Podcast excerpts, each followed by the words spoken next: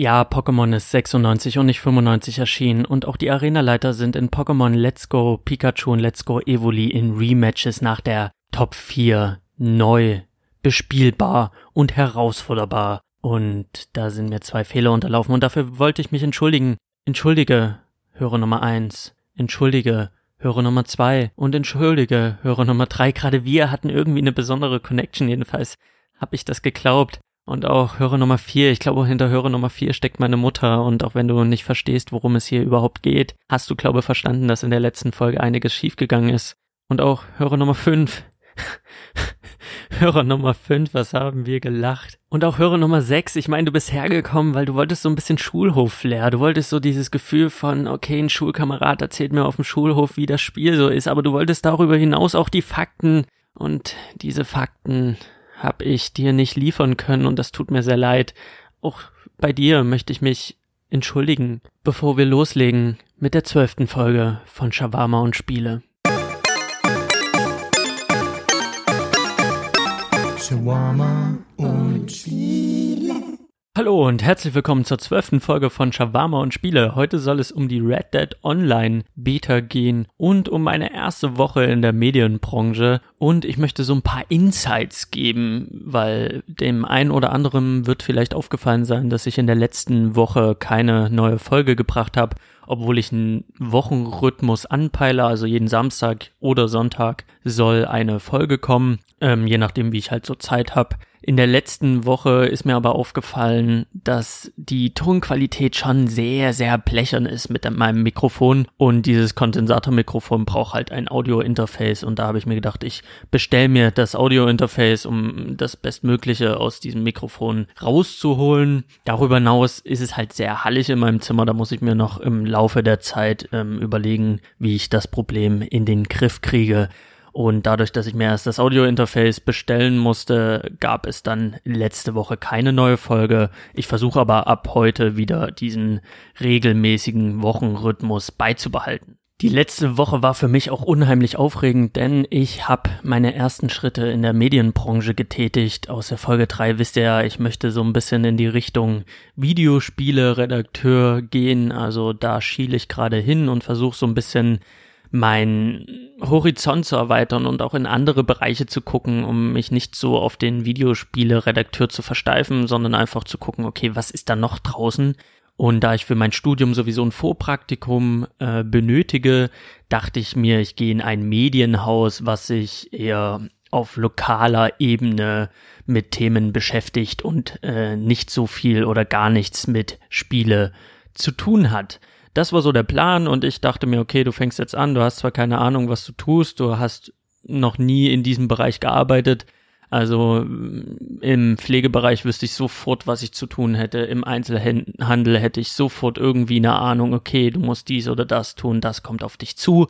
Da in dieser ersten Woche hatte ich überhaupt keinen Plan, was abgeht. Also ich war ein bisschen aufgeregt, ich hatte keine Vorstellung, ich bin dann halt früh Montag dort hingegangen und mir wurde alles gezeigt und mein Vorgesetzter hat mir dann auch ganz klar gesagt, du pass auf, wir handhaben das mit den Praktikanten so, es gibt zwei verschiedene Möglichkeiten. Du kannst dein Vorpraktikum bei uns abpimmeln, so I don't care nach diesem Motto.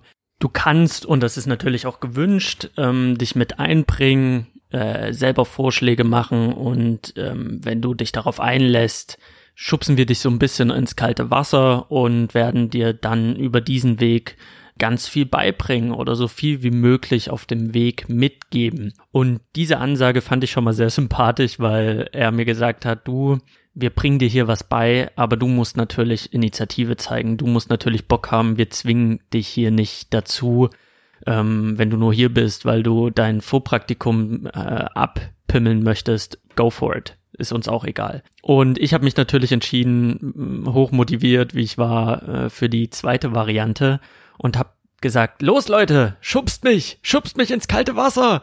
Und genau das haben sie dann noch getan. Und ich durfte dann sehr früh sehr viel selber machen. Was natürlich dazu geführt hat, dass ich so ein bisschen zittrig war, ich war ein bisschen verunsichert, aber ich dachte mir auch, ey, du hast hier eine Chance, nutz die, zitter dich da durch und das Schöne war, dass ich immer das Gefühl hatte, ja, ich werde ins kalte Wasser geworfen, aber im Notfall steht immer ein Redakteur am Beckenrand, da ist immer jemand mit Verständnis, mit Wissen, mit der Bereitschaft, äh, mich notfalls auch wieder rauszuziehen oder mir zu zeigen, äh, wie der Hase läuft. Also diese Arbeitsatmosphäre und diese Chance, was zu lernen, top. Also ich muss sagen, genau so muss man mit Praktikanten, denke ich, umgehen, wenn sie in diesem Bereich noch keinerlei Erfahrung haben. Also da ist auch eine Pflege oder ein Einzelhandel keine Ausnahme. Also den Praktikanten an der Kaffeemaschine zu parken, ist vielleicht für den Praktikanten entspannt, weil er sich keiner Herausforderung gegenüber sieht. Das ist vielleicht auch für die Mitarbeiter dort entspannt, weil er an dieser Stelle keine Scheiße bauen kann. Aber wenn man einen Weg findet, so wie das Medienhaus, wo ich gerade bin, zu sagen, okay, wir geben dem Praktikanten eine gewisse Verantwortung, wir geben ihm äh, Sachen, die er bearbeiten kann und wir haben aber einen doppelten Boden zu sagen, okay, wenn er es ganz fürchterlich verkackt, dann ähm, haben wir einen Schutzmechanismus, dann wird das halt einfach nicht veröffentlicht, was er da geliefert hat. Dann ist das alles einfach eine Übung für ihn. Und wenn er es schafft, hat er aber auch die Chance, ein Erfolgserlebnis zu erzielen. Dann wird halt der Beitrag, an dem er arbeitet, veröffentlicht. Und das fand ich halt einfach ein sehr schöner Umgang. Also jetzt in der ersten Woche mit Praktikanten. Denn alles andere ist halt auch für so einen Praktikanten blöd und ist halt auch für ein Unternehmen blöd, wenn man halt wirklich nur an der Kaffeemaschine sitzt und sich fragt, so, okay, pff, ja, hätte ich jetzt auch zu Hause bleiben können. Aber dieser Schubser ins kalte Wasser sorgt natürlich dafür, dass ich in der ersten Woche ständig mit neuen Situationen konfrontiert wurde, wo ich dann mehr oder weniger alleine gucken musste, wie gehe ich damit um, wie mache ich das und äh, wie verhalte ich mich, ohne mich zu blamieren und auch ohne das Medienhaus zu blamieren, das ich ja dann in dem Moment, wenn ich rausgehe, repräsentiere auf irgendeine Art und Weise. Und am zweiten Tag wurde ich dann mit einem freien Redakteur zu einer Pressekonferenz geschickt und ich war ein bisschen aufgeregt, weil es war meine erste Pressekonferenz. Ich wusste überhaupt nicht, was da vor sich gehen wird, aber ich war motiviert, ich hatte Bock äh, da einfach äh, was zu lernen und ich dachte mir auch, hey komm, du hast ja den freien Redakteur noch neben dir, der ähm, wird das Ganze schaukeln und du wirst als Beobachter daneben stehen und so viel wie möglich aufsaugen. Also bin ich dann mit ihm zu dieser Pressekonferenz und wir standen in so einem großen Fahrstuhl auf dem Weg zum Konferenzraum. Und ich dachte mir so, okay, Salim, so das war die Stimme in meinem Kopf, die hat gesagt, Salim, du bleibst jetzt cool. Du bleibst cool und du lässt dir einfach nicht anmerken, dass das heute dein zweiter Tag in der Medienbranche ist. Und du lässt dir auch nicht anmerken, dass du schon ein bisschen aufgeregt bist, sondern du wirst einfach ganz professionell tun und so tun, als wärst du schon jahrelang dabei. Du bleibst einfach cool und lässig und freundlich. Yeah! Und dann ging dir der Fahrstuhl auf und da waren ganz viele Leute von der Presse und ganz viele Leute von von diversen anderen Medienhäuser und ganz viele Menschen, die halt zu dieser Pressekonferenz gehörten, also die, die Veranstalter selbst, die Redner, die Leute vom Buffet, also es war ein großes Gewusel und man hat natürlich alle freundlich gegrüßt, die meisten halt von Weitem so zugenickt. Und ich habe schon gemerkt, okay, als Reporter, als Redakteur, wenn man da so hinkommt, man nickt sich also zu. Und das ist ja voll mein Gebiet. Also wenn jemand gesellschaftlich richtig zunicken kann, dann bin das ich. Das dachte ich mir. Die Stimme in meinem Kopf hat gesagt, Salim, wenn du was kannst, dann das. Und da war eine Frau, die gehörte irgendwo in den Pressebereich und sie nickte mir freundlich zu und ich dachte mir, okay, du nickst ihr jetzt perfekt zurück zu. Und ich dachte mir, okay, mach's nicht zu langsam, wenn du es zu langsam machst, dann wirkt das so, als hättet ihr irgendwie äh, ein dunkles Geheimnis, was ihr euch teilt. Das ist falsch. Wenn du zu schnell nickst, wirkst du nervös, du wirkst nicht professionell. Du musst im Flow nicken und ich habe im Flow genickt, hab sie angeguckt und die Stimme in meinem Kopf hat gesagt, okay, jetzt schickst du noch ein tonloses Hallo hinterher. Ein Hallo, was sie nicht hört, aber von deinen Lippen ablesen kann. Und dann setzt du zu einem leichten Lächeln an. Du darfst aber nicht zu viel lächeln, weil sonst wirkst du wie ein kranker Psychopath. Du lächelst perfekt. Sehr gut. Bis hierhin hast du es einfach gerockt, Salim. So, wo ist der andere Redakteur? Er sitzt schon da. Du bewegst dich jetzt schnurstracks zu ihm hin. Nicht zu schnell, nicht zu langsam keine Aufmerksamkeit erregen, schön cool bleiben, so tun, als würdest du da hingehören. Da ist noch jemand, der dir zunickt, du nickst nochmal, genauso wie wir es geübt haben. Sehr gut, du machst das, du machst das wunderbar. Du gibst den Leuten das Gefühl, der junge Mann, der ist schon sehr, sehr lange im Business. Du tust einfach so, als wärst du ein Vollprofi. Und dann bin ich in die Reihe rein und dachte mir, okay, stoß jetzt ja nicht die Stühle um. Mach jetzt ja keinen Scheiß. Du setzt dich ganz langsam neben deinen Redakteursfreund, zieh noch die Jacke aus, nicht, dass du schwitzt. Niemand will sehen, wie dir die Schweißperlen von der Stirn regnen, Salim. Und dann habe ich mich hingesetzt und dachte mir, okay, bis hierher war es halt wirklich eine Glanzkür. Und jetzt machst du nochmal das Sahnehäubchen oben drauf. Du bewegst deinen Oberkörper so ganz leicht nach vorne, so ganz leicht. Nimmst deine rechte Hand an dein Kinn, tust deine Augen so minimal zusammenziehen, um ganz deutlich zu signalisieren, du bist Profi, du bist interessiert, du bist direkt am Thema dran. Und dann, voila, ich saß da, ich sah aus wie ein Profi, ich sah aus wie ein investigativ operierender Journalist. Und die Leute in meinem Kopf haben applaudiert. Besser hätte man den Vogel nicht leiden können, besser hätte man das jetzt an diesem Punkt nicht machen können. Salim, dafür hast du trainiert, dafür hast du vom Spiegel gestanden, dafür hast du alles gegeben und du hast das Ding gerockt vom Fahrstuhl bis zu deiner Sitzgelegenheit. War das einfach besser nicht zu machen? Salim, die ersten Schritte in der Medienbranche sind getätigt. Ab jetzt geht's nur noch bergauf. Meine Damen und Herren, Salim Kabara ist angekommen in der Medienwelt. Und in der ganzen Woche ist unfassbar viel passiert, unheimlich viele Anekdoten und Stoff für weitere Podcast-Folgen. Also ihr dürft gespannt sein. Ich werde da sicher noch einiges zu erzählen haben, was vielleicht ein bisschen über das Nicken hinausgeht. Aber bevor wir jetzt zum Spieleteil kommen, wollte ich nochmal auf die letzte Folge zu sprechen kommen, weil ich habe die nachgehört. Das grenzt so ein bisschen an Selbstgeißelung, aber anders kann ich mich nicht verbessern. Ich hatte so ein bisschen das Gefühl, im Shawarma-Teil wurde der rote Faden immer dünner. Ich wusste jetzt nicht, springe ich vielleicht? Also wenn ihr irgendwie feststellt, mh, hm, ich habe es jetzt gerade nicht so ganz verstanden oder da hat Salim Fehler gemacht, schreibt mir gerne. Was mich jetzt noch interessieren würde, ich habe ja so ein bisschen grob darüber geredet, dass mir gerade bei jungen Leuten auffällt, dass so eine gewisse Arbeitsmoral fehlt, dass viele faul sind, dass viele ihren Job, den sie tätigen, nicht ernst genug nehmen, sich sehr viele Rechte rausnehmen, aber äh, bei ihren Verpflichtungen immer äh, nicht wirklich die 100 Prozent geben, die sie geben sollten und oder nach einer Woche im Job das Gefühl haben, sie hätten die Weisheit mit Löffeln gefressen und hätten mehr Ahnung als die Leute, die wirklich Erfahrung im Job haben. Also ich habe so ein bisschen äh, über über diese jungen über diese junge Attitude, die ich ganz oft im Berufsleben sehe, geredet. Und ich wollte einfach mal wissen, habt ihr da draußen ähnliche Erfahrungen gemacht oder seht ihr das ganze Thema nochmal ganz anders als ich? Weil ich würde einfach mal wissen wollen, wie sehen das andere? Weil ich sitze halt hier immer alleine vor meinem Mikrofon und es gibt halt nicht den Gegenpart, der jetzt sagt, so, okay, Salim, das musst du jetzt anders sehen. Weil ich bin halt solo unterwegs und da fehlt so ein bisschen die, die Resonanz, die direkte Resonanz. Und da würde ich mich einfach unfassbar darüber freuen, wenn Leute vielleicht ähm, mir auf Instagram eine Nachricht hinterlassen bei Shawarma und Spiele oder unter Salims Podcast at gmail.com einfach eine Mail schreiben oder auf iTunes ähm, eine Bewertung da lassen. Ihr könnt mir auch gerne jederzeit Feedback geben oder einfach euren Senf zu den Themen, die ich anspreche, geben.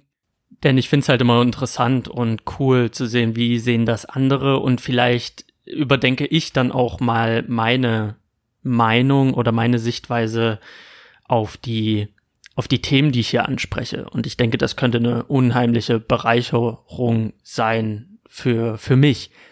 Aber genug zum Shawarma-Teil. Ich möchte jetzt direkt zu Red Dead Online kommen, zur Red Dead Online Beta, denn ich hab's gespielt und ich kann euch jetzt sagen, ist der Western Online genauso spaßig wie offline. Und damit viel Spaß im Spieleteil von Shawarma und Spiele.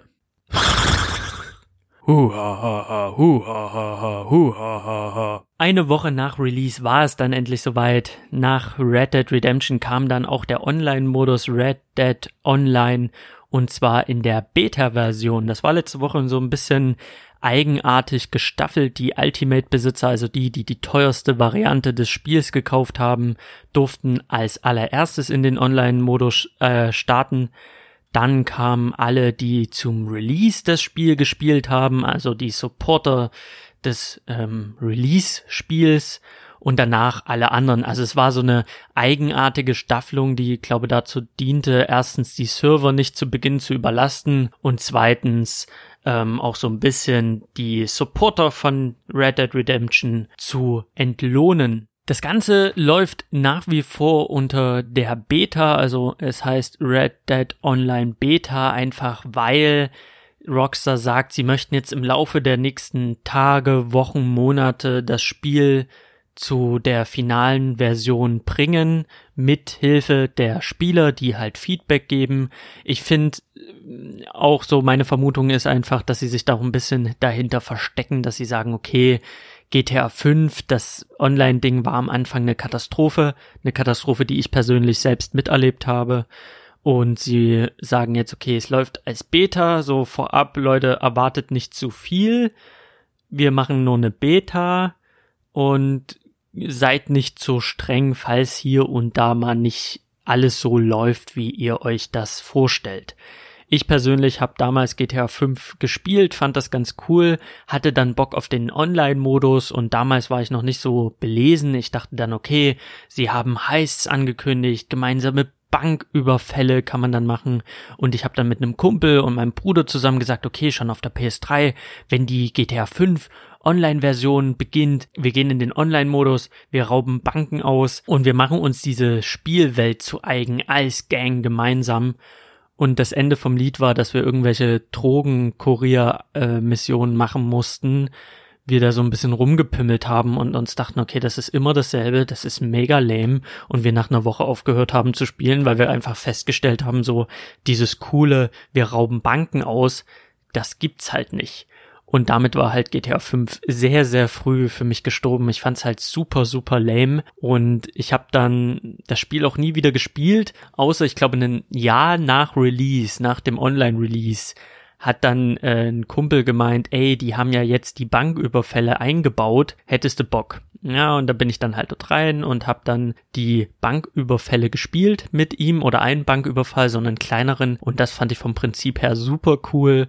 Er ist Auto gefahren, ich habe mit meinem Handy irgendwelche Sicherheitscomputer äh, gehackt, damit wir dann dort reinkamen. Also einer war der Fluchtfahrer, der andere hatte sich das Geld geschnappt. Das fand ich an sich super cool, aber so wirklich gekickt hat's mich nicht. Aber ich habe schon gesehen, okay, in welche Richtung geht dieses GTA Online, was gibt es da alles und habe das auch immer wieder am Rande beobachtet, wie Leute solche Banküberfälle geplant haben oder durchgeführt haben, wie Leute da irgendwelche verrückten Sachen angestellt haben in diesem Online Online-Modus und der Online-Modus war ja unfassbar beliebt. Das spielen ja Leute heute noch GTA Online und es gibt ja ganze Clans und Gangs in diesem Spiel. Das ist ja unfassbar, was die da am Ende daraus gemacht haben. Nach diesem sehr holprigen Start hast du jetzt diverses. Also irgendwelche abgetretenen Rennen und hier und da und ich habe äh, über den Rockstar Feed auf Social Media ständig gesehen, was für kostenlose DLCs die da reingejagt haben. Das war ja wirklich fantastisch für alle, die GTA Online ähm, cool fanden und damit mehr anfangen konnten als ich. Ich persönlich bin deswegen sehr skeptisch in den Red Dead Online Modus gegangen. Ich habe mich mit meinem Bruder verabredet. Ich habe gesagt, okay, ich kaufe mir jetzt für Red Dead Online PS Plus, weil ich persönlich nutze diese PS Plus und Xbox Live nutze ich persönlich sehr selten, weil ich die Online-Spiele halt auf dem Computer spiele und deswegen über die Konsole eigentlich nie online aktiv werde und deswegen das einfach nicht brauche und mir das Geld da am Ende spare. Aber für, dafür dachte ich mir, komm, gibst du mal die 7,99 Euro aus, guckst dir das an, bin mit meinem Bruder gestartet und am Anfang ähm, wählt man seinen Charakter aus, das ist ein männlicher Charakter oder ein weiblicher Charakter und dann kann man anfangen loszubasteln. Ich sag ganz bewusst loszubasteln, weil der Editor, der wirkt sehr unscheinbar ist aber sehr tiefgreifend, was ich persönlich nicht so gemerkt habe. Wir waren halt wie auf heißen Kohlen, wir wollten unbedingt los äh, starten, wir wollten unbedingt anfangen, gemeinsam zu spielen. Wir wollten uns nicht so lange in dem Editor aufhalten und deswegen haben wir mehr oder weniger das genommen, was uns vorab angeboten wurde und uns ist nicht aufgefallen, dass man ein Menü hat, wo man wirklich im Detail ausfallen kann, wie der Charakter auszusehen hat. Wir haben uns sehr amüsiert, weil die Vorabwahl sieht halt unheimlich schrecklich aus. Also die Vormodelle, die das Spiel einem anbietet, sehen fürchterlich aus und man muss dann sehr, sehr lange in Detailarbeit die Konturen des Gesichtes in die richtige Bahn lenken, um den Charakter so aussehen zu lassen wie einem selbst oder wie, wie irgendwie jemand, den man cool findet. Deswegen mein Charakter sieht halt aus wie ein Mix äh, aus ähm, Nick Offerman, also Ron Swanson und Joaquin Phoenix aus A Beautiful Day das klingt cooler, als es am Ende ist. Also ich bin zufrieden, aber wenn ich mir die anderen Charaktere angucke, die dort in dieser Online-Welt rumflitzen, die sich mehr Zeit gelassen haben in diesem Editor, ja, shit, da würde ich am liebsten zurückgehen oder irgendwie eine Funktion wählen, wo ich mein Gesicht nochmal ändern kann, wie es manchmal in Rollenspielen so geht, äh, Fallout oder so. Aber diese Funktion gibt es aktuell, aktuell sage ich, weil es ist ja immer noch eine Beta, gibt es aktuell nicht. Das heißt, wenn ich einen coolen Charakter möchte, müsste ich von neu beginnen. Und am Anfang spielt man auch noch nicht zusammen. Man startet eine Mission, man bricht aus einem Gefängnis aus oder man bekommt, äh, man wird aus einem Gefängnis rausgeführt in einer Kutsche. Die Kutsche wird überfallen, man wird befreit und der Mann bringt einem dann zu seiner äh, Herrin und das ist so eine Reiche anscheinend, die ihren Mann verloren hat und wir sollen den Mord aufklären. Das ist so die Grundgeschichte, aber wenn ich ehrlich bin, das war erstens, es ist schön synchronisiert und es ist bestimmt auch eine ganz, ganz äh, nette Geschichte, aber die hat mich so wenig interessiert, dass ich dann mit meinem Bruder währenddessen im Teamspeak gequatscht habe und nicht so viel mitbekommen habe. Also es war dann eher so, ey, hast du das gesehen? Ah ja, hab ich. Ey, wie geht's denn eigentlich unserer Mutter? Wie geht's denn eigentlich äh, gerade so bei dir, während halt die Cutscene lief? Also wir haben, wir haben ab und zu haben wir aufgepasst, aber im Groben und Ganzen finde ich halt solche Cutscenes immer schwierig, weil der Charakter, den man spielt, der redet nicht. Der hält halt die ganze Zeit die Klappe, der nickt nur oder schüttelt mit dem Kopf. Das ist so das Einzige, was er tut.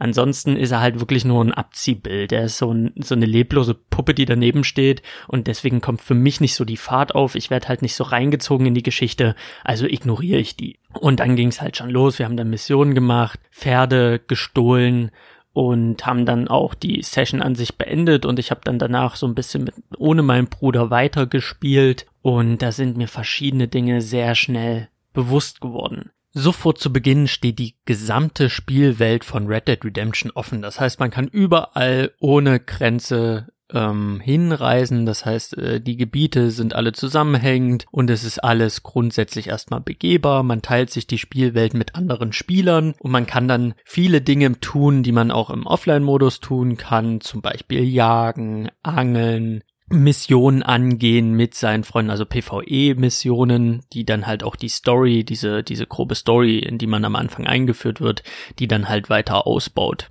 Und ich habe mir dann natürlich überlegt, so ganz alleine in dieser Spielwelt. Ich liebe diese Spielwelt. Ich reite sehr, sehr gerne einfach von A nach B und jage und angel und mache diese Nebenaufgaben. Die habe ich ja schon im Offline-Modus sehr, sehr, sehr doll geliebt und wollte genau das jetzt auch im Online-Modus tun und habe dann mal geguckt, okay, was brauchst du dazu? Am Anfang hatte ich nur einen Revolver, ich hatte Kack-Klamotten und ich hatte ein Kack-Gewehr und habe dann einfach erstmal gesehen, okay, was brauchst du zum Jagen? Kannst du dir vielleicht jetzt schon mal ein besseres Outfit holen, vielleicht irgendwas einfaches, wo was nach irgendwas aussieht und nicht nur diese Lumpen. Dann habe ich im Katalog geblättert und habe festgestellt, du kannst dir nichts leisten. Also gar nichts. Weder den Bogen für 124 Dollar noch kriegst du die Angel, weil du musst für die Angel Level 14 sein und du bist gerade mal Level 2 und die Angel kostet auch 32 Dollar für das Würmit-Gewehr, womit du halt kleine Tierchen jagen kannst, also so Hasengröße und ja, so Waschbären, die ja das kostet 75 Dollar, also für alle, die jetzt nicht so in Red Dead Redemption drinstehen, beim Jagen, das Jagen ist sehr vielschichtig, das ist sehr tiefgreifend, das ist jetzt nicht einfach so, dass du losgehst, ein Tier erschießt, es häutest und verkaufst, also das kannst du schon tun, aber du wirst halt immer irgendwie ähm, Einbuße haben, was die Qualität des, des Fells angeht. Das heißt, wenn du ein Hasen mit einer Schrotflinte erschießt, dann ist das Fell löchrig, dann ist das Fell halt nicht zu gebrauchen, dann hast du ein schlechtes Fell gesammelt. Wenn du denselben Hasen aber mit einem Würmitgewehr erschießt, was halt das passende Kaliber hat für den Hasen, dann ist die Wahrscheinlichkeit hoch, dass du ein gutes Fell daraus gewinnst. Also es gibt da so ein paar Sachen, auf die man achten muss. Das heißt, wenn du auf die Jagd gehst, brauchst du das richtige Werkzeug, die richtige Waffe, das richtige Kaliber. Deswegen habe ich da mal geguckt und mal so grob überschlagen, wenn du jetzt losgehen willst und so jagen möchtest, wie du gejagt hast im Offline-Modus, dann brauchst du halt für die größeren Tiere, also für so ein Elch, für so ein großes, fettes Vieh bräuchtest du dann halt das Bolt-Action-Gewehr, um das halt effektiv zu jagen. Und das kostet gleich mal 333 Dollar. Und dann rechnet man so im Kopf, überschlägt man zusammen, okay, da bist du bei 450 äh, plus die 75, bist du bei 525, da hast du noch keine Angel, da hast du noch keine Köder, da hast du noch nichts weiter außer die Waffe an sich und dann brauchst du noch die Pfeile, dann brauchst du noch die Munition und dann rechnet man so zusammen und merkt ganz schnell, man braucht Geld. Man braucht, um diese ganzen Aktivitäten wirklich so auszuführen, dass sie Spaß machen, brauch, brauchst du Geld. Natürlich kannst du sofort jagen gehen mit dem Gewehr, was du gleich zu Beginn bekommst, aber viele Tiere lassen sich natürlich dadurch nur mit einer schlechten Qualität erjagen.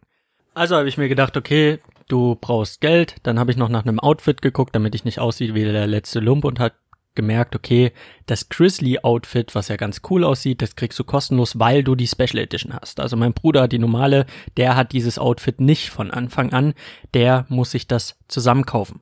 Ich habe auch ein Pferd gehabt, was schneller, besser und stärker war als er, einfach weil ich die Special Edition hatte. Die Leute von der Ultimate Edition, die haben noch zwei weitere Outfits, die haben noch weitere Gewehre, die sie kostenlos bekommen. Also es ist dann nochmal ein Unterschied. Es gibt halt so eine Klassengesellschaft, wenn man so will, für den Beginn, wo dann halt wirklich Leute mit der Ultimate mehr haben als die mit der Special Edition und die mit der Special Edition haben halt mehr als die mit der Standard Edition. Also gleich zu Beginn haben die eigentlich verkackt, die nur die normale Edition haben, weil sie halt nicht die Gewehre kostenlos bekommen, die die Ultimate Edition zum Beispiel bekommen hat.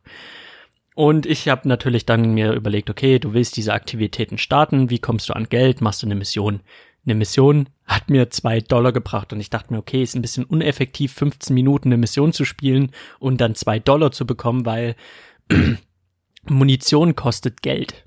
Das heißt, 30 Kugeln sind 60 Cent. Die Munition, die ich verballer, die muss ich mir ja wieder kaufen und da sind halt von den zwei Dollar ist ja am Ende nur noch, äh, weiß ich nicht, 80 Cent übrig, wenn ich dann meine Munition nachgekauft habe. Und das, man merkt halt, man macht fünf Schritte nach vorne und vier Schritte zurück. Und das ist sehr demotivierend. Und ich habe dann noch schnell, schnell gemerkt, während ich mich da auf dieser, in dieser Spielwelt bewegt habe, zum Jagen, zum äh, diese ganzen Nebenaufgaben erfüllen und Missionen ansteuern, da habe ich ganz schnell gemerkt, das macht hier nicht wirklich Spaß, weil Natürlich, das Jagen an sich hat mir am meisten Geld eingebracht, auch wenn ich nur schlechte Fälle jagen konnte oder überwiegend nur schlechte Fälle jagen konnte. Aber da, das größte Problem an der ganzen Geschichte war, ich war auf dem Weg in, in die Wildnis, ein Tier zu jagen, da kommt ein anderer Spieler, ein fremder Spieler und er erschießt mich einfach. Ich sehe ihn und ich denke mir so, oh, howdy, what's going on here? Und da Pang hatte ich schon die Kugel im Kopf und lag auf dem Boden, bin gerespawnt und dachte mir, okay, was für ein unfreundlicher Penner, er schießt mich einfach um. Und dann kam schon der nächste Spieler und hat mich umgeschossen und ich war so, ich will doch nur jagen, ich will doch hier niemanden auf den Sack gehen, ich will nur jagen. Aber da waren die Trolle schon mir auf den Fersen und immer wenn ich gespawnt bin, hat mich irgendein Volltrottel erschossen. Und dann liegt man nur noch im Staub und denkt sich so, okay, das macht ja hier sehr viel Spaß ähm, zu jagen. Ich will ja gar nicht wissen, wie es ist zu angeln. Später, als ich eine Angel hatte, musste ich mich ganz abgelegen hinstellen, weil immer ein Idiot kam, der dir rücklinks in den Hinterkopf geschossen hat, weil er einfach gerade lustig war. Dann gab's noch Trolle, die haben dich mit einem Seil mit einem Lasso gefangen und dich weggeschleppt und du musst, ich musste mich dann immer aus dem Lasso befreien. Man hat dann kaum noch Kontrolle über seinen Spielecharakter. Also man wird da richtig getrollt und ich dachte mir, was ist denn das? Und ich konnte sie auch nicht wirklich reporten. Also ich kann, man kann die zwar melden für dieses Verhalten, aber in diesem Moment hilft es dir nicht weiter, weil du wirst immer wieder umgeschossen. Du willst dein, deine Fälle abgeben beim Butcher, du wirst erschossen. Du willst deine Angel auswerfen, du wirst erschossen.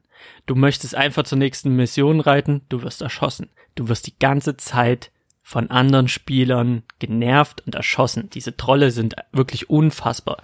Dieses Problem ging auch durch Social Media, weil die Rockstar, die haben halt null äh, Sicherheitsmechanik dahinter gesetzt. Das heißt, du kannst nicht, dich nicht wirklich dagegen wehren. Wenn ein Typ dich viermal hintereinander abschießt, hast du zwei Optionen. Du kannst entweder Palais angeben, das heißt, er kann dich für zehn Minuten lang nicht erschießen und du kannst nicht auf ihn schießen, also ihr macht keinen Schaden aufeinander. Aber diese zehn Minuten ist kein Problem für den Troll, weil der Troll wird zehn Minuten lang um dich herumreiten und dir hinterherreiten, bis die zehn Minuten vorbei sind. Und sobald die zehnte Minute abgelaufen ist, kriegst du die Kugel in den Kopf und bist tot. Also Rockstar, please, das ist keine Sicherheitsmechanik gegen Trolle.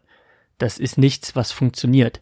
Und das zweite ist eine Fehde auslösen. Das heißt, du forderst deinen Peiniger äh, zu einem zu einem Duell. Das heißt, ihr geht dann halt in ein Online-Match nur zu zweit und dann schießt ihr auf einem abgegrenzten abgegrenzten Gebiet aufeinander und ihr habt sozusagen ein Deathmatch eins gegen eins, um halt irgendwie zu zeigen, wer die dicksten Eier hat. Na, das interessiert mich doch nicht, ob irgendwie der kleine Timmy, der nach der Schule mir, mich die ganze Zeit über den Haufen wirft, ob der besser in Red Dead Redemption ist oder nicht. Ich will in dem Moment will ich einfach jagen und nicht, dass Timmy mir die ganze Zeit auf den Sack geht. Und Timmy wird auch nicht aufhören, mir auf den Sack zu gehen, nur weil ich ihm ein Team Deathmatch anbiete. Also, das ist ja, das ist ja völlig hirnrissig. Das Einzige, was da funktioniert, ist Strafe, knallharte Strafe zu sagen, okay, du erschießt jemanden ohne Grund und der reportet dich und es wird geprüft, dann bist du raus, dann bist du nicht raus aus dem, also dann bist du nicht raus aus dem Spiel, sondern du bist raus von dem Server und du wirst auf einen Troll-Server verlagert, dass man einfach einen Server schafft, wo alle Trolle sich dann tummeln können. Und in, auf diesem Troll-Server können die sich ja über den Haufen ballern, wie sie gerne wollen, aber all die Spieler, die ihre Ruhe haben wollen, die haben dann ihre Ruhe. Das wäre eine Variante. Oder eine Variante wäre, äh, wenn du auf jemanden schießt, dann hat er halt, äh, wenn du jemanden ermordest, dann hast du ein Kopfgeld. Und alle anderen Spieler in der Spielwelt können sich rein theoretisch das Kopfgeld von dir holen und können damit Geld verdienen. Dadurch würde man der Ökonomie und dieser Wirtschaft, die da wirklich im Argen lag die ersten Tage, ähm, entgegenwirken. Aber diese Sicherheitsvorkehrungen gegen Trolle, die sind ein einziger Witz und die sind Datum heute, 8.12.2018, ein absoluter Witz. Das du voll abessen. Also war der freie Modus in dieser Spielwelt, der war für mich gestorben, weil die Missionen an sich, diese Story-Missionen, die sind halt auch nur jage den, erschieße das, also die sind halt wirklich, wie man es aus GTA 5 kennt, das sind halt wirklich Billigmissionen, das ist halt wirklich das einfachste vom einfachsten. Das macht nur Spaß, wenn man es halt wirklich mit einem Kumpel zusammenspielt und man sich währenddessen über Gott und die Welt unterhält und sich so ein bisschen abspricht.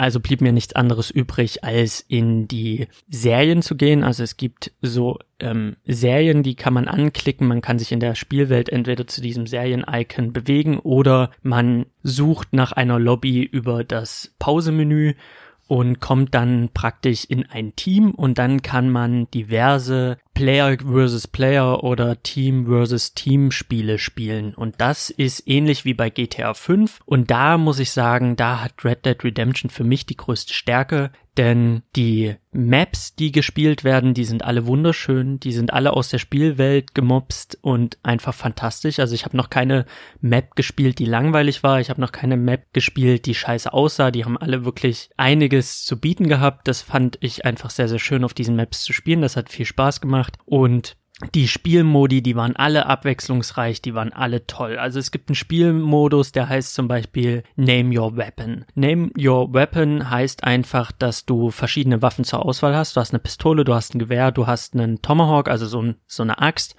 Und je nachdem, welches, welche Waffe du bekommst, generierst du Punkte bei einem Abschuss. Das heißt, wenn du mit dem stinknormalen Gewehr schießt, was die einfachste Variante ist, dann kriegst du einen Punkt. Wenn du aber jemanden mit einer Axt erschlägst, also die Axt wirfst triffst und ihn tötest, was halt wesentlich schwerer ist, bekommst du schon mal sechs Punkte. Also man kann sich halt vorher überlegen, okay, machst du mit dem Gewehr ganz viele Kills und sammelst so deine Punkte oder gehst du halt auf das Tomahawk und machst halt mit einem Kill schon mal sechs Punkte.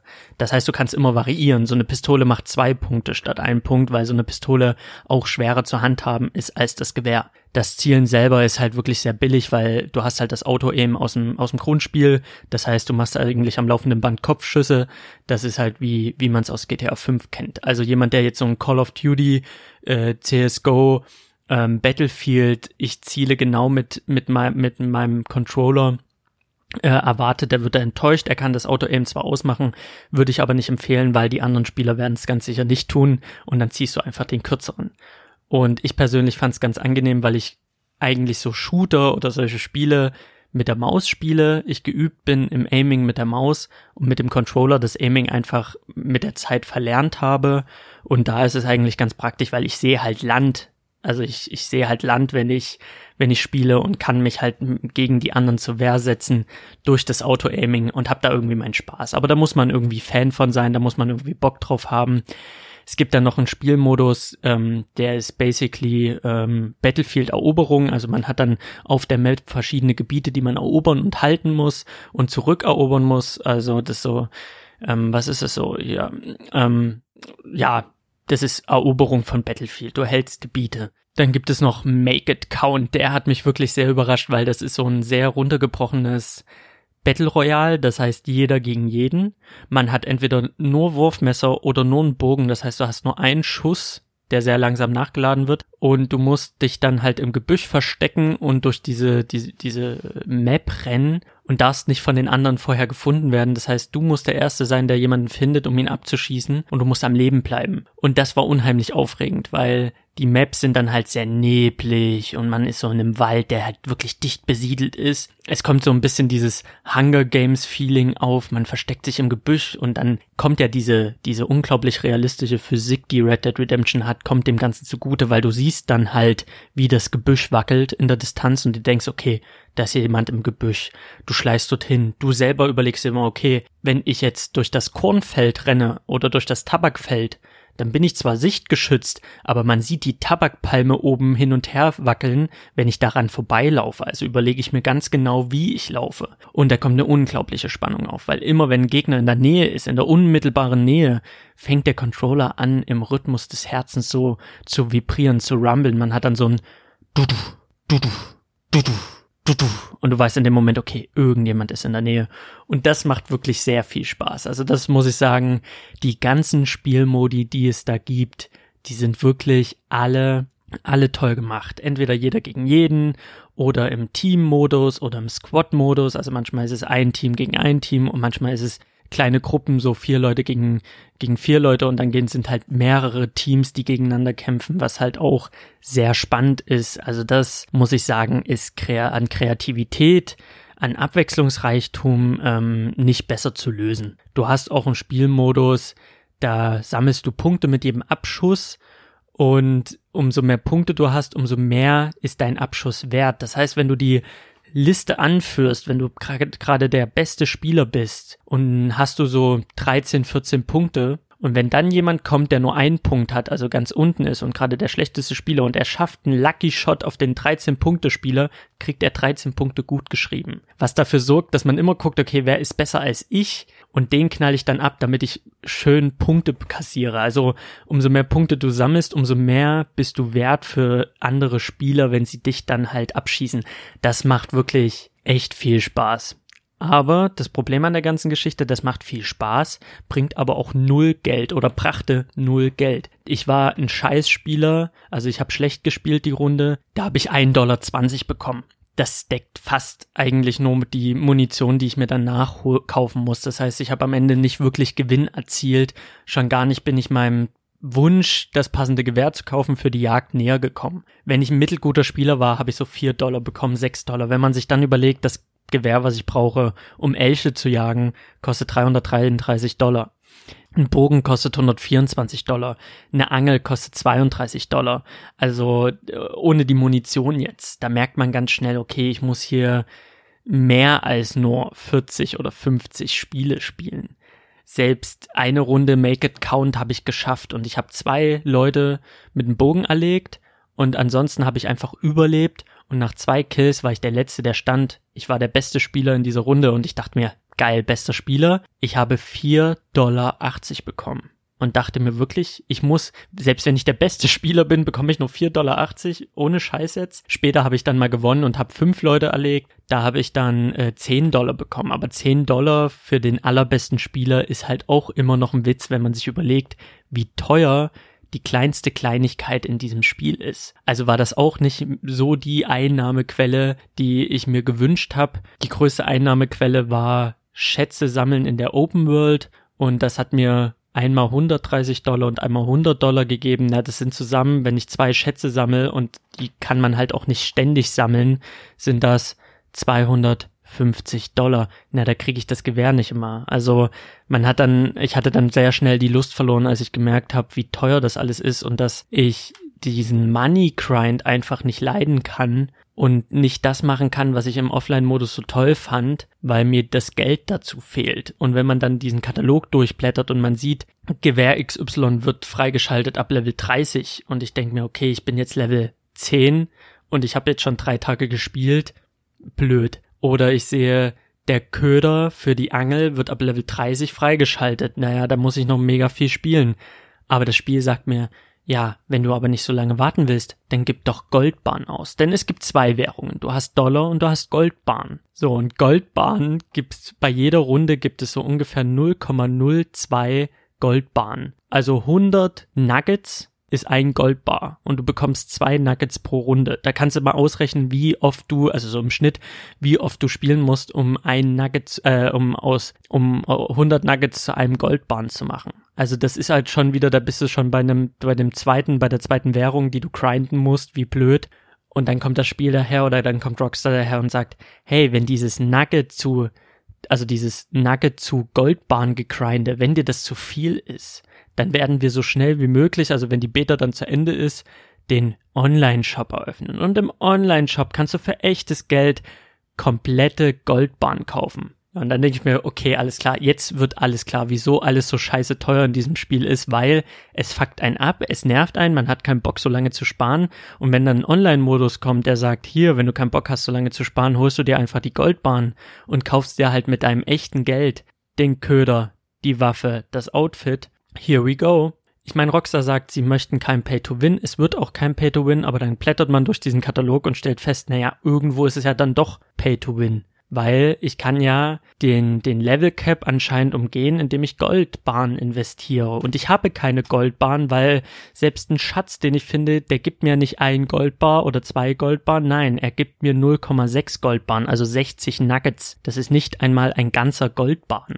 Also ist diese zweite Währung auch nur dazu da, aus diesem Online-Modus eine Cash-Cow zu machen und da habe ich null Bock drauf gehabt. Und ich habe auch die ganze Woche, dadurch, dass ich halt im Radio so viel zu tun hatte, einfach nicht mehr gespielt, weil ich mir dachte so, hm, nee, kein Bock. Ich habe auch mit meinem Bruder dann am Wochenende, bevor ich ins Praktikum eingegangen, also gegangen bin, haben wir nochmal eine Mission gespielt. Der hat überhaupt gar keinen Bock mehr drauf gehabt. Der spielt es auch nicht mehr, weil ich hatte ja noch ein gutes Pferd. Er hatte gar kein gutes Pferd. Er konnte die Mission streckenweise nicht ordentlich beenden, weil er konnte dem Dieb, den man fangen muss, nicht hinterher, weil sein Pferd halt ständig einen Geist aufgegeben hat. Das heißt, für ihn war das Spiel mehr oder weniger beendet an der Stelle, wo er gemerkt hat, er kann die Mission nicht mehr ordentlich beenden, weil sein Pferd zu schlecht ist.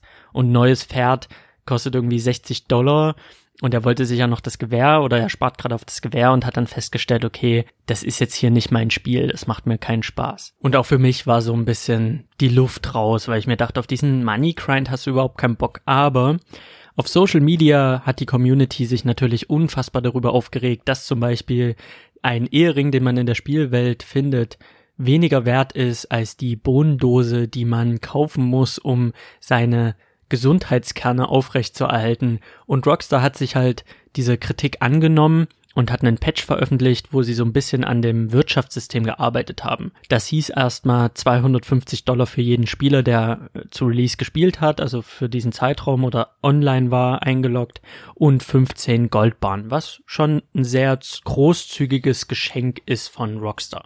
Und auch so haben sie ganz viel geändert, ähm, was das Preismodell angeht. Das teuerste Gewehr, also die teuerste Pistole ist nicht mehr 1000 Dollar, sondern jetzt nur noch 600 Dollar. Und ähm, ganz viele andere Gewehre wurden um einen massiven Preis nach unten gesetzt und man hatte zum ersten Mal das Gefühl, okay, das kann ich wirklich erreichen. Das ist wirklich etwas, was ich mir freispielen kann. Und darüber hinaus haben sie auch noch gesagt, okay, wir senken nicht nur die Preise, sondern wir heben auch die Belohnung an. Das heißt, ich habe auch Online-Matches gespielt und auf einmal habe ich nicht nur 4,50 bekommen als mittelguter Spieler, sondern ich habe 10 Dollar bekommen. Und ich habe auch eine Runde gewonnen und habe 20 Dollar bekommen. Und dann sage ich mir, okay, das sind Preisklassen, mit denen kann ich arbeiten. Das ist was Cooles, weil jetzt ist es billiger und ich bekomme mehr Geld und jetzt habe ich das Gefühl, ich mache Fortschritt. Jetzt gibt es etwas, wo ich Geld investieren kann, weil aktuell habe ich nur auf die Gewehre geguckt, habe nur auf die Outfits geguckt, habe nur auf Angel, Köder und solche Sachen geguckt. Jetzt fange ich langsam an, weiter zu planen, weil ich mir denke, okay, das kannst du dir jetzt alles leisten. Was gibt es noch? Und dann stellt man fest, okay, man hat halt ein Lager, so wie im Offline-Modus und dieses Lager kann man dann ausbauen. Man kann sich dann halt für viel Geld ein neues Zelt holen, neue Möbel, die dann halt auch wieder eine Auswirkung haben auf das Spiel, indem man halt zum Beispiel äh, schneller Leben regeneriert, wenn man sich in diesem Lager aufhält. Also da denke ich mir, okay, am Anfang habe ich nur nach den Gewehren geguckt, jetzt mittlerweile habe ich genügend Geld, um zu planen, okay, kaufe ich mir jetzt noch das bessere Zelt für, weiß ich nicht, 300 Dollar. Ähm, oder eher nicht und wie mache ich das? Also man fängt jetzt so langsam an, auch sich andere kaufbare Optionen anzugucken, weil man merkt, die Gewehre werde ich mir jetzt alle leisten können. Zusätzlich kam heute noch äh, ein, ein Zusatz rein, das Red Dead Redemption hat mir jetzt äh, einen Ausgleich gegeben von 144 Dollar, hat aber nicht ge dazu geschrieben, wofür der war. Ich vermute einfach mal, dass sie mir die Differenz ausgezahlt haben, also als immer als Online-Geld, ne? Die, sie haben mir die Differenz gut geschrieben, die ich für das, für die Gegenstände, die ich vorher gekauft habe, äh, ausgegeben habe. Also, dass die Gewehre, die ich mir vor dem Patch gekauft habe, die waren ja wesentlich teuer als das, was sie jetzt kosten. Und ich denke, die Differenz haben sie mir gut geschrieben. Also es ist jetzt so, als hätte ich mir nach dem Patch die Gewehre gekauft. Also ich habe dann nochmal einen Ausgleich gekriegt. Und das gibt mir ein gutes Gefühl, weil ich merke, okay, sie haben schon nach einer Woche so massiv auf die Kritik äh, gehört und sie haben wirklich gute Ansätze gehabt und sie haben wirklich alles dafür getan, um den Einstieg leichter zu machen, um das Spiel schöner zu machen. Also sie haben genau das gemacht, was sich die Leute gewünscht haben. Und das lässt ja dann hoffen, dass sie auch weiterhin über die nächsten Wochen und Monate das Spiel immer weiter verbessern angenehmer gestalten und auch den Spielspaß in die Höhe treiben, weil es sind natürlich DLCs geplant kostenlos, es sind Story-Sachen angedacht und man wird auch sicher irgendwann die Banken in Red Dead Redemption ausrauben können als Team. Also da ist ja auch ganz viel, was da noch kommen mag. Und dafür, dass es eine Beta ist, läuft das wirklich wunderbar, das Spiel. Und auch wenn der Start wirklich beschissen war, habe ich jetzt gesehen nach dem Patch, okay, Rockstar arbeitet daran, man kann da weiter dranbleiben. Die große Frage, die sich stellt, für wen ist das jetzt? Ich sag mal so, wer Red Dead Redemption hat und sowieso eine Dauermitgliedschaft hat bei PlayStation oder Xbox zum Online-Spielen, einfach reingucken, es ist kostenlos. So, wieso seid ihr nicht schon lange online? Guckt einfach mal rein. Für jeder, der aber eher offline spielt, auf online nicht so viel Bock hat und keine Mitgliedschaft hat, soll er jetzt 7,99 ausgeben oder weiß ich nicht, ein Jahresabo holen für 60 Euro für Xbox Live oder PlayStation nur für Red Dead Online, die Beta. Da sage ich ganz klar nein. Kauft euch nicht extra für die Beta den Online-Zugang. Macht es nicht, sondern wartet ab, bis das Spiel aus der Beta raus ist bis es so Banküberfälle gibt, bis es all diese Missionen gibt, die es jetzt noch nicht gibt, bis das Spiel mehr Fleisch hat und wenn das Spiel mehr Fleisch hat, als es jetzt hat, also aus der Beta raus ist und so ein paar Missionen noch mit eingespeist wurden und noch so ein paar Extras mit drinne sind, dann würde ich sagen, ja, guckt es euch mal an. Aber die Beta-Version an sich, da lohnt sich denn der Online-Kauf noch nicht. Da lohnt sich diese Mitgliedschaft noch nicht. Wenn ihr sie sowieso habt, go for it. Ich persönlich überlege jetzt gerade, okay, spiele ich jetzt weiter? Verlängere ich meine Mitgliedschaft jetzt nur für Red Dead Redemption Online oder spiele ich lieber was anderes? Die Entscheidung steht noch aus. Aber grundsätzlich, ähm, ich sag mal, alles, was Spaß macht, könnt ihr auch im Offline-Modus machen. Ihr müsst euch nicht extra eine Mitgliedschaft holen für Red Dead Online. Das auf keinen Fall. Aber beobachten einfach mal gucken, was Rockstar da noch so bringt. Und ich denke, wenn man in einem Jahr sich sagt, okay, jetzt hole ich mir mal eine Mitgliedschaft, ich habe hier drei, vier Freunde und wir rauben jetzt die Bank in Armadillo aus, ich raube jetzt die Bank in Blackwater aus, ich raube jetzt die Bank in Vishni Strawberry oder Valentine aus oder Saint-Denis, dann wird das mega viel Spaß machen. Da bin ich von überzeugt. Rockstar hat da auf jeden Fall mein Vertrauen. Ich bin jetzt schon bei einer Minute 16, äh, ohne was rausgeschnitten zu haben. Das ist ziemlich lang. Äh, vielen, vielen Dank fürs Zuhören. Ich wünsche euch ganz viel Spaß bei was auch immer ihr gerade macht, was auch immer ihr gerade spielt einen schönen Morgen, einen schönen Mittag, einen schönen Abend und ähm, hoffentlich bis zum nächsten Mal. Und wenn ihr Anregungen habt, wenn euch irgendwie was nicht gefallen hat oder gefallen hat, dann lasst mir fünf Sterne bei iTunes da. Schreibt mir in die Kommentare bei Instagram, schreibt mir unter Salims podcast at gmail.com. Immer her damit, ich freue mich über jede Zusendung. Und damit bin ich raus. Vielen Dank fürs Zuhören und bis zum nächsten Mal bei Shawarma und Spiele. Shawarma und Spiele.